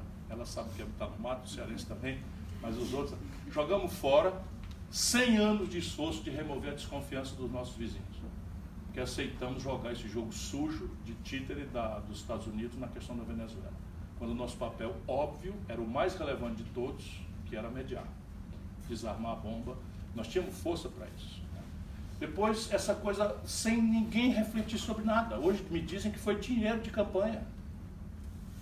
Dinheiro de campanha para explicar por que, que o Bolsonaro, sem ninguém pedir isso, ninguém reclamar isso, não foi assunto de nenhum lugar do Brasil, em círculo público nenhum, resolveu prometer tirar a embaixada brasileira de Tel Aviv para Jerusalém. Aí já tomamos da Ligare uma retaliação importante nas compras de, de, de proteína halal, que é o Brasil maior exportador do mundo, e vamos fazendo besteira. Chega lá e diz na Israel que o nazismo é uma força de esquerda. O partido da Angela Merkel está pedindo para o Brasil perder o regime de parceiro preferencial da Alemanha, porque para eles é traumático, é grave. E fica esses alucinados, filho dele, esses boçais, né? é o 01, é o 02, é o 03, cada um dizendo merda à vontade, prejudicando o país. Então é o seguinte, o Brasil precisa urgentemente, inclusive, popularizar esse assunto, para centralizar de novo, aí despreza o Mercosul, que foi um esforço que nós fizemos para resistir coletivamente ao esforço da ALCA, que seria, teria sido um desastre mortal para nós. Quem duvidar, veja o que está acontecendo com o México. Caiu agora que impasse americano é dinheiro para fazer um muro. Uma vergonha dessa natureza, você imagina. E o Brasil, que abandona a sua posição simpática no mundo inteiro, por exemplo, na questão árabe, Lula visitou Israel e visitou a Palestina. Aconteceu nada, todo mundo respeitando e tal. É. É isso aí. Nada.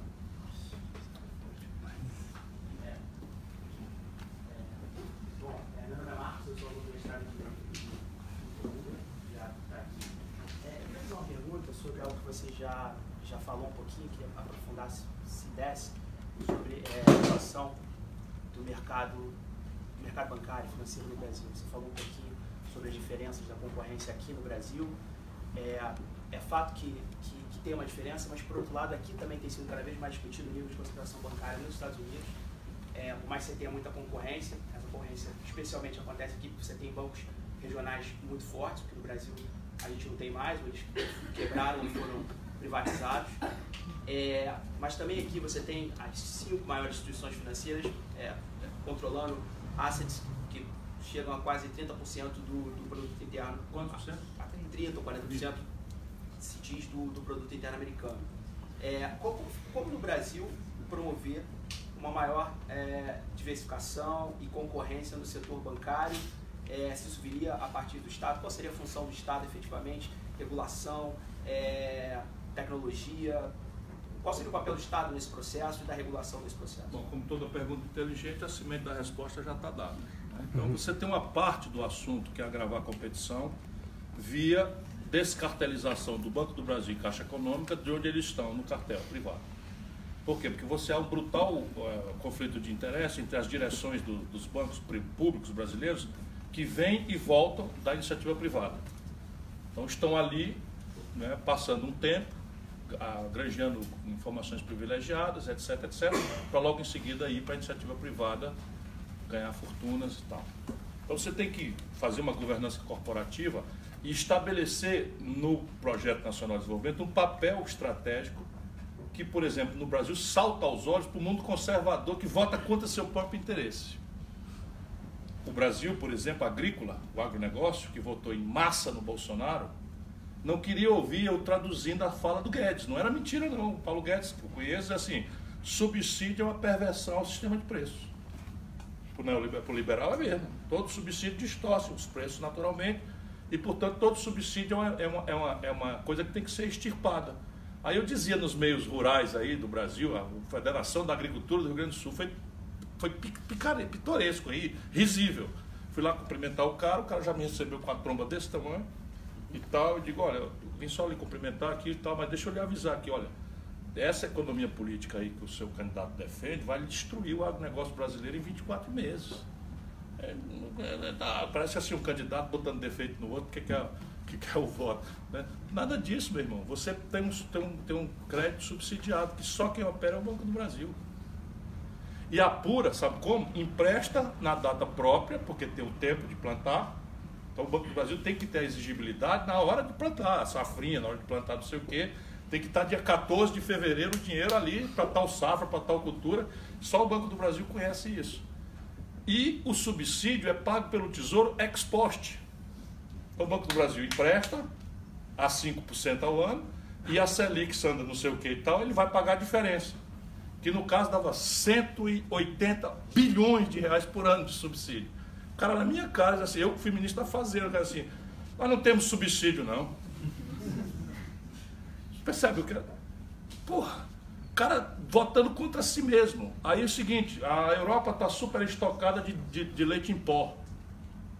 Só para dar exemplo, voltaria à questão financeira.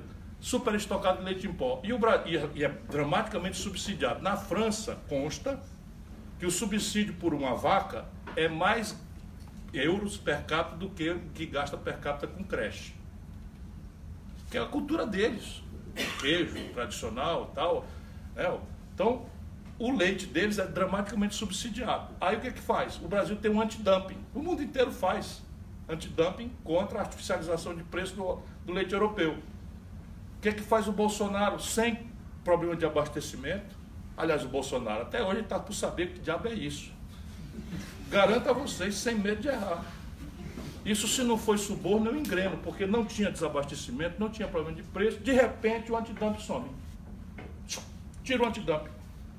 Do leite. Não foi uma política comercial, de comércio exterior nova, que nós vamos acabar com tudo. Não tira o antidumping do leite. Resultado prático, o leite importado, estocado da Europa, chega mais barato do que custa produzir nas 400 mil famílias do Sul que vivem da ordenha do gado. Destruiu a renda desse povo todo. Nessa visita agora, sem nada, rigorosamente nada em troca, nada, absolutamente nada, eu, tô, eu sou obrigado a ser ligado.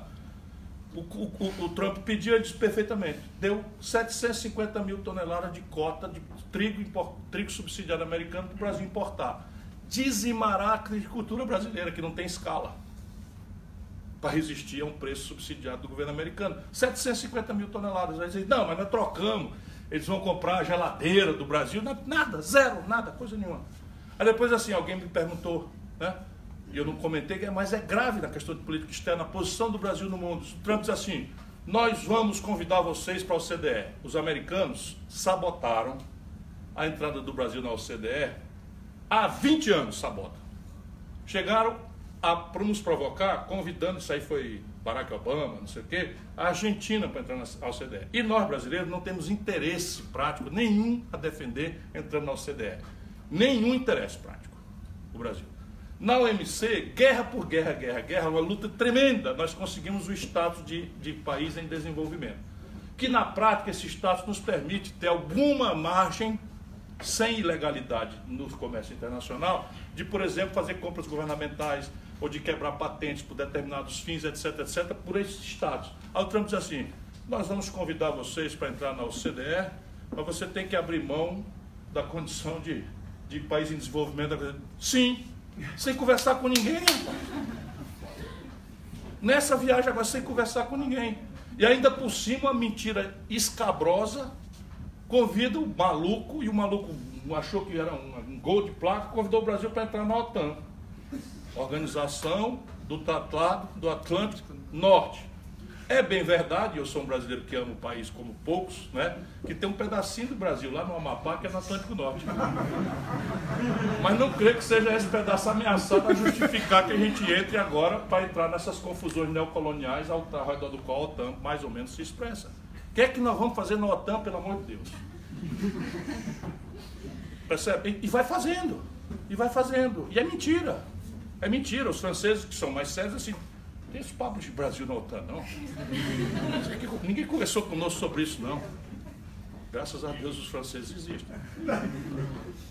Então, repare, nos bancos nós temos que descartelizar via Banco do Brasil e Caixa Econômica, o que quer dizer não permitir a privatização que eles já estão esquartejando a Caixa. Todos os núcleos de negócio bem rentáveis da Caixa já estão sendo vendidos. Cartão de crédito, não sei o que, não sei o que e tal. Que é o que eles estão fazendo. Em vez de enfrentar o debate da privatização, eles estão esquartejando, como a Petrobras, estão esquartejando e vendendo aos pedaços, para no fim não restar nada nesses grandes coisas. E o Brasil tem que fazer uma aposta mais grave do que qualquer lugar do mundo em fintechs. De novo, uma expressão em inglês, mas que quer basicamente dizer esses bancos digitais que têm uma capacidade de decompor, pelo menos do ponto de vista de crédito pessoal e essa coisa do comércio, tem uma força potencial muito grande. Cooperativas de crédito, enfim.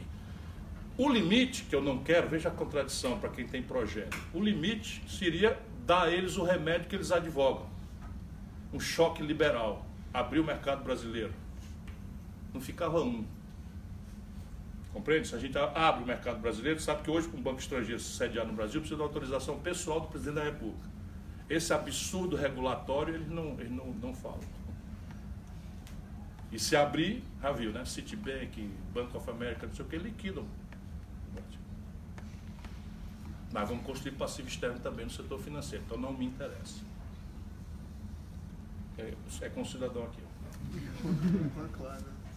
Acho que Maria Clara. tem um senhor aí que, que ainda não colocou a mão pra baixo, coitado. Esperando três anos para perguntar isso. Opa, três? É, vou mudar um pouco ah, o assunto, eu vou falar um pouco sobre a questão de ciência, pesquisa tecnológica, a pesquisa científica básica. É, eu, eu, eu sou formado em geografia, né, fui para o magistério, a área acadêmica ficou um pouco para o lado. Mas a minha esposa ela é pesquisadora, ela batalhou bastante, por isso que acho que ela, assim, ela conseguiu muita coisa pesquisando. Ela estaria aqui hoje fazendo essa pergunta para você, mas ela está no laboratório agora, porque pesquisa não tem hora, não tem, não tem dia, está lá pipetando lá as células. É, eu não sei o que está acontecendo, a sociedade brasileira hoje, ela não enxerga a academia, a universidade, os pesquisadores, primeiro como uma profissão, até como uma profissão às vezes. É, eu já cheguei, tiveram pessoas que chegaram na frente da minha esposa e falaram que isso era um hobby. né? Fora dizendo que se você está no exterior, você está numa mamata, você está é, passeando, é, alguma coisa desse tipo. Ciro, como você é um gestor, onde a gente pode atacar, vamos dizer assim, para a gente mudar um pouco esse perfil? A gente está com um governo que não está dando bola, para ser, bem simples, né, bem é, educado, não está dando bola nenhuma ah, para a ciência brasileira, para a pesquisa científica como um todo. E, ah, e tem um setor, inclusive, que é, tem um, tem um setor que acaba sendo nega, é, é, é negacionista até para a ciência é, como um todo, é, chamando é, universitários de drogados e, e, assim por diante. Como é que a gente muda? A gente ataca na educação básica, a gente, são os empresários brasileiros e estrangeiros que hoje estão no Brasil que não valorizam essa categoria, vamos chamar assim, esse mercado de trabalho. falta dinheiro, não tem dinheiro. o que, que acontece para a gente tentar mudar um pouco esse perfil e essa visão da sociedade brasileira, parte dela, né, com relação aos pesquisadores. Porque pesquisador é profissão, é, é, horas e horas, noites e noites perdidas. É, e assim, eu acho uma, uma, uma deslealdade é, intelectual o que tem sido feito, tem sido falado no Brasil. Então, onde é que a gente começa? Acho que. É, felizmente agora não sou mais candidato. Ah, desculpa, desculpa te interromper. Não. Você foi o único que trouxe esse assunto, na, porque eu acompanho, por isso eu três anos. Você foi o único, você fez aquela, aquela, aquele debate com aquele cientista, com o piloto. Você fez essa, essa, foi o único que fez esse debate e tocou nesse assunto de, de pesquisa científica no Brasil. Não estou querendo deixar Não, não precisa. Mas eu, eu, eu ia dizer exatamente isso. Eu não sou mais candidato, mas eu tenho uma certa coerência com esse assunto. Por quê? Quem advogar a ideia de projeto nacional tem que entender que o outro nome de soberania hoje é autonomia tecnológica. Então, antigamente você, né, Dom Pedro sacou a espada e disse independência ou morte. Pronto, agora somos um país independente e até é razoável, era mais ou menos isso mesmo. Né? Era um ato político que você tinha que ter uma força dissuasória para dizer quem duvidar vem buscar, né? como os ingleses quiseram voltar aqui e se deram mal, os, os franceses ajudaram e tal. E até hoje tem inglês correndo com medo de francês, né? E, ou vice-versa, por aí afora. Isso é uma brincadeira de um embaixador, de um, um bêbado, de um intelectual lá do Ceará. Mas também estou bem-humorado demais. Então veja, o outro nome de soberania, essa é a frase, é autonomia tecnológica. Antigamente, talvez aí, porque eu gosto muito de observar o que é que está ao nosso alcance para não botar a culpa neles. Eles são obscurantistas. É um, um governo que acabou de nomear o substituto deste absurdamente deslocado ministro da Educação, um camarada que é agora um pouquinho mais arrogante, né? E vai VDM de novo. VDM vai dar merda, a gente não pode falar essas palavras. Na sala de aula até pode, não pode é candidato a presidente da República. Então, não pode dar certo assim, o, o guru dizendo, vamos discutir se a Terra é plana.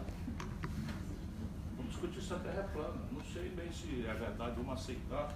E eu conheço o cara, o cara é um gozador, está se divertindo, diletante, tá? era astrólogo do Estadão. E saiu no terceiro ano da escola, terceiro primário. Lê, sabe ler e tal, tem mas tem desprezo pelos protocolos, pelas, pelas coisas e tal. E o outro de ciência e tecnologia é um astronauta. Tem um major. E que diabo é ciência para um astronauta? Neste caso. Um astronauta emprestado, fez uma viagem e tal. E a ministra da Ciência e Tecnologia. Então, o problema é grave, mas ele é solvável se nós conseguirmos que a academia estabeleça nexos dialéticos com o nosso povo. E aí falando de nós mesmos, nós, é um rescaldo da ditadura, a academia, para se proteger, ficou muito fechada em si mesma.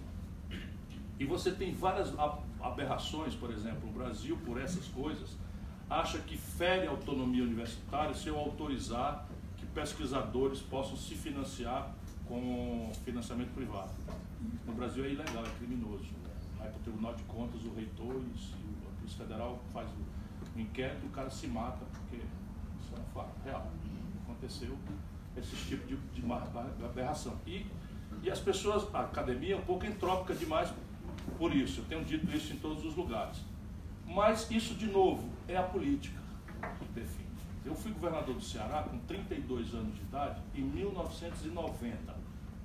O Ceará é o oitavo estado mais pobre do Brasil. Eu criei a Secretaria de Ciência e Tecnologia, criei a FUNCAP e estabeleci uma vinculação de 2% do ICMS para a pesquisa.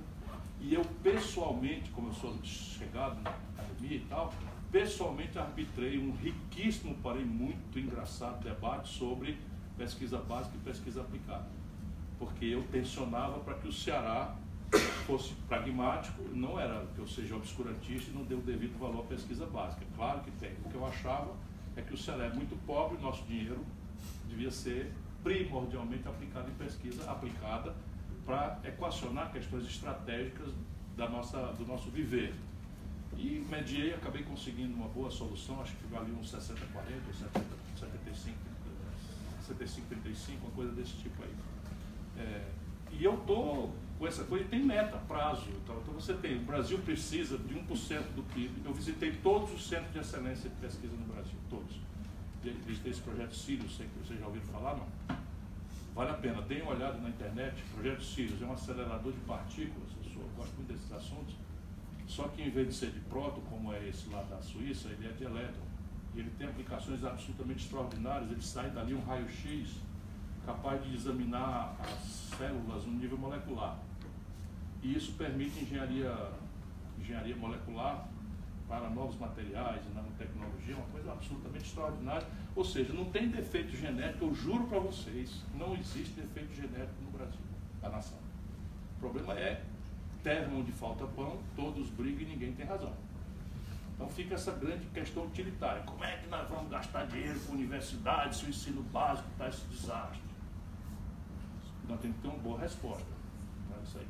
Que a academia tem que sair dos muros e fazer a militância. Parar de ficar com leva de, de, de, caudilismos. Chega irritante. Os artistas brasileiros, os intelectuais, tá, tudo fechado o olho. Todo, todos os apologistas do, do messianismo personalista e tal, e projeto, ideia, país. E você tem, o limite, o objetivo no Brasil é 1%. E você pode conseguir isso via público e via catalisação privada, que também está baixando, está tá baixando por quê? Porque nós desnacionalizamos a base produtiva brasileira. Então, hoje, toda a estrutura tecnológica é global source. Para que eu vou replicar no Brasil se eu trago pronto bloco de mecatrônica para o carro que eu estou usando? 80% do valor econômico de um carro que circula nas ruas do Brasil, produzido no ABC, são importados do estrangeiro, onde tem inteligência. Bom, Ciro, a gente meio que esgotou o tempo, mas já que tem mais de 1.300 pessoas acompanhando pela live Ah, stream, temos que fazer... É com você? Obrigado aí, pessoal. Devemos fazer uma pergunta dos telespectadores. Essa vem E vocês Ismael. aí do Japão e da China dormiram bem? Bom, essa vem do Ismael. Como fazer com que o setor primário, agricultura e pecuária, seja melhor usufruído no Brasil do que exportado como matéria-prima? E como usar os lucros das commodities para promover o desenvolvimento? Isso é um dos quatro complexos industriais onde o Brasil tem potencial global. E, de novo, as perguntas inteligentes, elas trazem a semente das respostas. 40% dos custos de produção da agricultura e pecuária mais agressivamente competitivas do mundo, que, são as nossas, são importados do estrangeiro. Não existe nenhuma fábrica nacional, de capital nacional, de fertilizante, fora duas fabriquetas da Petrobras, e ela ia abrir uma nova, uma multinacional comprou para fechar, lá no Mato Grosso do Sul. Comprou ela novinha em folha para fechar e manter o oligopólio lá no Brasil. Né? Não tem uma fábrica de defensivos agrícolas quando o Brasil pode ser protagonista global, inclusive de uma linha de defensivos agrícolas não tóxicos, de base orgânica ou biológica, que o Brasil pode fazer. A, Embraer, a, Embra, a Embrapa já, já tem precedentes extraordinários nisso. E aqui a coordenação não precisa ser estatal, quer dizer, a presença não precisa ser estatal estrito senso. Aqui cabe ao governo reunir todos esses agro, agroempresários e mostrar para eles que eles estão perdendo na taxa de câmbio. Quando importam 40%, eles perdem né, na, na, nos custos. Se o câmbio fica bom, fica mais caro. Fica bom para vender, fica mais caro para comprar. E eles, a renda deles, então, não, não evolui. Ao passo se eles pudessem pagar em real essas coisas e tal. Isso é um exemplo prático. Você pega, chega em Xanxerê, em Santa Catarina, 78, 80% do povo votou no Bolsonaro. Aí você, o Zanga com o PT, é, é, é, gente muito boa, mas são conservadores, e vê comunista atrás da parede, atrás então, eram pobres e com, conseguiram com muito trabalho é, vivenciar e ficam com raiva dessas coisas todas que o PT representou, esse identitarismo estúpido que, que é o refúgio do esquerdista que perdeu o ideal e tal. Isso é um inferno do nosso lado lá no Brasil. Pois bem, em Xanxerê, o camarada produz milho. E aí ele vai no, no, no, na, na loja lá, da Monsanto, e compra um saco de semente de milho, que a unidade não é peso, é caroço. Este saco contém 1.700 ou 2.700 ou sei lá, 5 mil caroços. Ele compra isso por 700 reais, o, o saco. Aí planta, se der tudo certo, ele colhe uma saca de 60 quilos vende por 70 reais. Compreende? Por quê? Porque todo o valor agregado relevante está sendo apropriado por, pelo capital estrangeiro. Nada contra o capital estrangeiro, por definição pessoal minha, nada. Agora, não dá para pagar eletroeletrônico, química fina, meio de diagnóstico médico, não é? Carro, não sei o que, e tal, com esse tipo de coisa. A gente ficando só com o lado barato da especialização produtiva. Isso não paga a nossa conta de viver. O Brasil tem hoje 260 milhões de celulares ativos. 100% deles importados.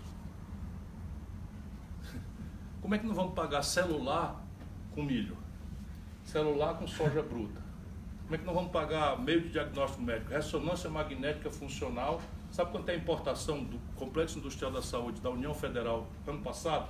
17 bilhões de dólares. 80% disso está com patente vencida. Você faz um instituto de engenharia reversa, bota lá no interior de Pernambuco. Cadê o ah, não está aqui não.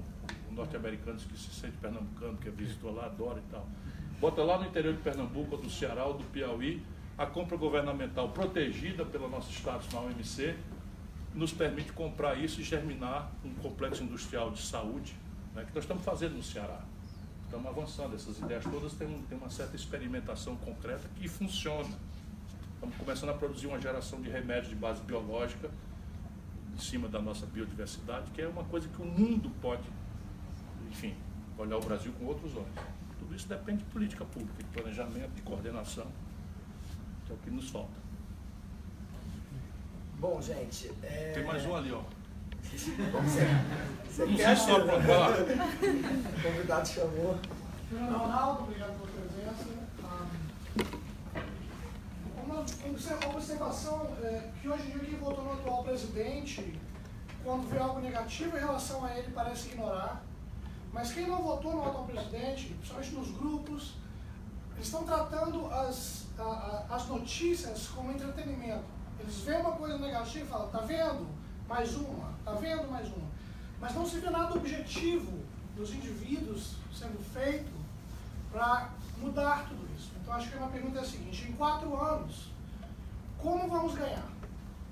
Quem obviamente está insatisfeito. Ah, como vamos mudar? O que vai ser feito para poder que um kit gay, uma versão dele, ou uma, uma madeira de piroca, não venha influenciar os influenciáveis da maneira que foi para que podemos, quem quer, não ter quem está lá no governo. É, como ganhar eu sei, só tem mais voto do que o adversário. Isso é bem mais simples do que. Agora, deixa eu falar sério agora. Democracia, meu companheiro, não é um regime de concessão. Democracia é um regime de conquista, que supõe cidadão.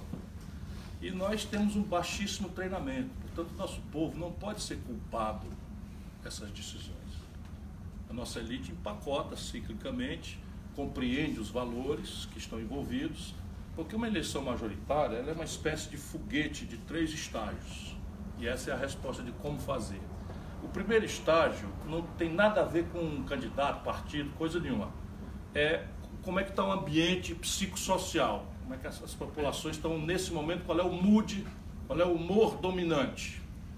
Então, o humor dominante nestas eleições era um antipetismo violento. Quanto mais ao sul, mais grave. Por quê? Porque as políticas sociais compensatórias do período do PT têm mais centralidade quanto mais a nordeste do Brasil. Não é Bolsa Família, que o Bolsonaro vai dar o 13 terceiro do Bolsa Família. Pra vocês verem como as coisas são.